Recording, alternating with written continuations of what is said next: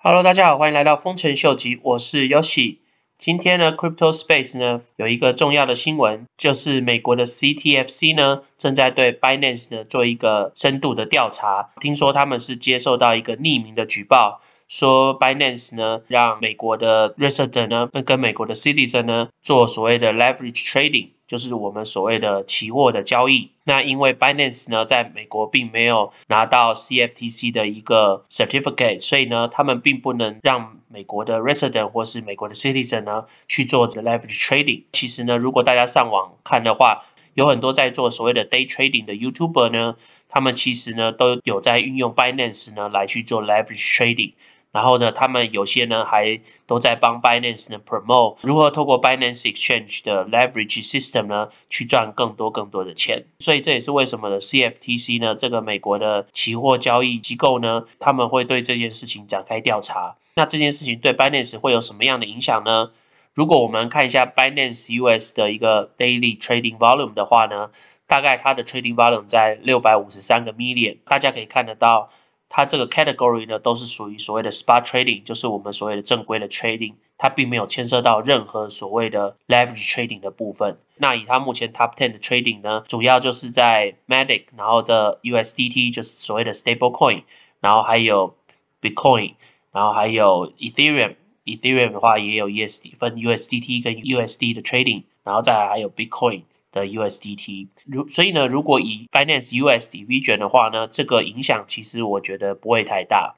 可是呢，大家如果来看一下 Binance 为主体的 Trading Platform 的话呢，现在 Binance 的 Daily Trading Volume 呢，大概到达了九十一个 Billion，这个数据来讲话是非常非常 significant 的。如果我们看回今年二月的一个数据显示的话，Binance 在今年二月的时候呢，它已经是全世界最大的一个 cryptocurrency exchange 的一个交易所。那它当时的交易的量呢，大概在二十八个 B 链。它这样交易量有多大呢？如果我们以它跟美国最大的 Coinbase Pro 来做比较的话，Coinbase Pro 它在二月的时候的交易量大概也只有三点六三个 B 链而已。所以相对于当初都是在二月份的时候的交易量来讲，Binance 那个时候就有二十八个 B 链来说的话，其实相当于 Coinbase 的大概七八倍。所以大家就可以知道 Binance 在整个 cryptocurrency 的市场的影响力是有多大。那我们更不用说，它已经到达今天所谓的 ninety one billion 这个 trading volume。所以呢，Binance Exchange 在整个 cryptocurrency 的位置来讲，是一个非常举足轻重的一个地位。所以这也是为什么今天 CTFC 对 Binance 这个调查呢，会是一个相当大的新闻。因为呢，其实这个可以牵扯到的东西非常非常的多。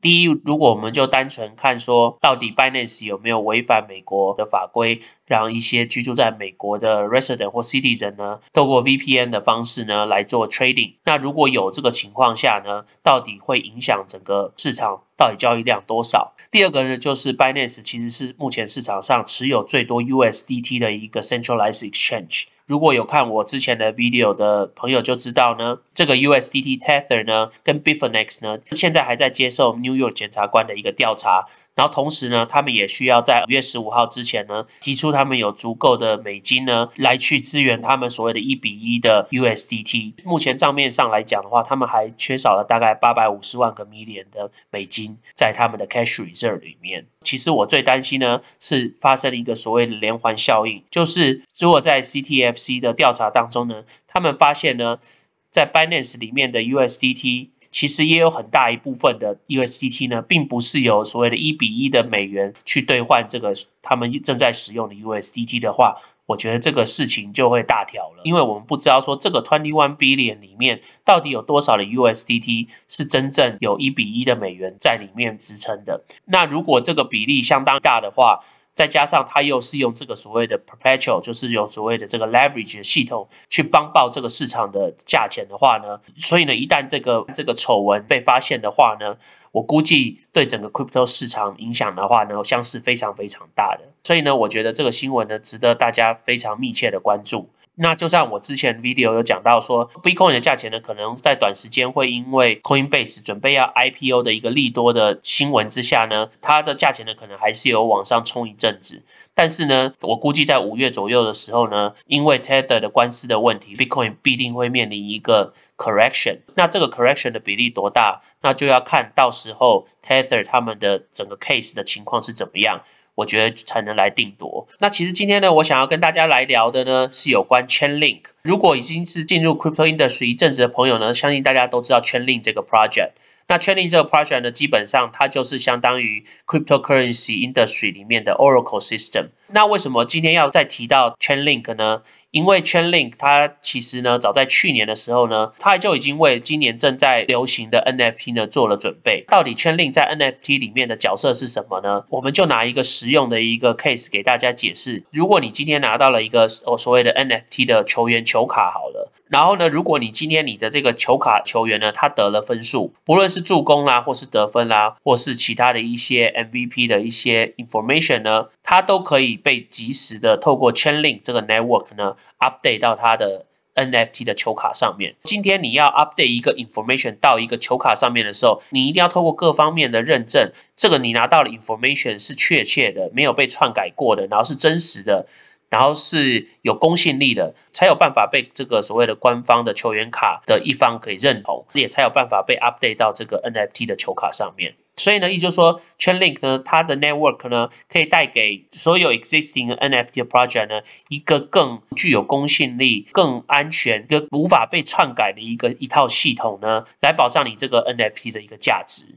那 Chainlink 是透过什么样的一个系统去完成这个认证的呢？就是 Chainlink 最新 develop 的一个叫做 VRF 这个 Onchain Verifiable Randomness 呢，主要的功能呢，就是严防任何有想要篡改这个 on-chain 系统上面的一些 information 的一个机制。VRF 也是透过它这个所谓的 Randomness 这个机制呢。它有办法去有效的提供所有的 information 的认证，它也可以让所有的结果呢是没有办法被预测的，这就相对的提供它的整个 on-chain information 的安全性。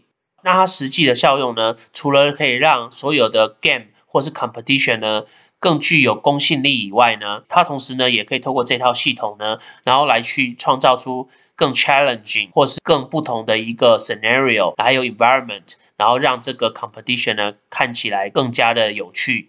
他们还有一个保护的机制，就是即使今天他们其中有一个 unchain 的 information 它被 compromise 的话。它这个 node 就是这个 information 这个 center 呢，基本上它就不发散任何讯息了。那这样的话呢，它也不会对整个 network 呢造成不良的影响。同时间呢，它在它的 blockchain 上面呢，可以看到它被攻击的这个讯息，基本上呢就可以保障整个 network 呢的安全性跟完善性。那也更可以增强整个 network 的可信度。这个就是 Chainlink 的 VRF 呢，可以带来这个 NFT 的一个最大的一个效应。同时呢，就要介绍大家一个新的一个 project，叫 Pull Together。什么是 Pull Together 呢？如果大家到它的网站上的话，可以看得到它有不同的 Pull，像这个是 Dai Stable Coin 的 Pull，这个像这个是 USDC 的 Pull，然后这是。Uniswap 的 pool，然后这个是 Compound 的 pool。那到底 Pool Together 这个 project 是怎么 work 的呢？基本上很简单，你就把它想象成这是一个 lottery ticket 的一个 center。那像大家知道，你今天如果要买 lottery ticket 的话，你是不是要付一笔钱去买那个 ticket，然后才能买到，譬如说一组、两组、三组数字？像美国的话呢，我们的 Mega 啦，或是我们的 Powerball 啦，大概就是要两块钱美金，你可以买到一组数列，然后透过那个数字你去兑奖。那是不是你买一张 ticket 一组数列的话，你就要花两块美金？那如果你买五组数列的话，大概就十块美金。那这个 Pool Together 的概念是你不用花任何的一毛钱，你就可以参与这个所谓的 Lottery 的抽奖。大家可以看到这个 Pool Price 的 value 呢，它基本上就是按照所有 deposit 的 interest rate 呢来去 generate 出来的 interest。然后呢，大家有看到这边有一个 countdown 的一个数字，就是在六天以后呢，他们就会进行这个抽奖。然后呢，抽奖到的人呢，他就一个人可以夺得这个所有 interest。那基本上你 deposit 的钱呢，还是在这个 pool 里面。并没有消失，你也没有花任何的钱，只是呢，你们去用这个共同的钱呢，来去 generate 一个 interest，那这个 interest 呢就变大家的大奖，所以呢，这个就是所谓的你不用花一毛钱，你就可以就去抽奖的一个概念的一个 pool。那这个 project 我个人是觉得是一个蛮有趣的一个 project。基本上你就是每一个礼拜你就可以抽一次乐透，然后这个乐透呢不用花你的钱，但是呢你就只是把你的钱呢放在那边当一个 deposit。那当然你 deposit 的越多呢，你得奖的几率也就越高。这个就是一个 proportion 的概念。所以呢有兴趣的朋友的话呢，也可以看一看研究一下哦。那我们今天就先聊到这喽。如果喜欢我 content 的朋友呢，麻烦帮我按赞、订阅、分享、开启你的小铃铛。如果对我的 content 有任何 comment 的朋友呢，麻烦帮我在下面留言哦。那我们今天就先聊到这喽，拜拜。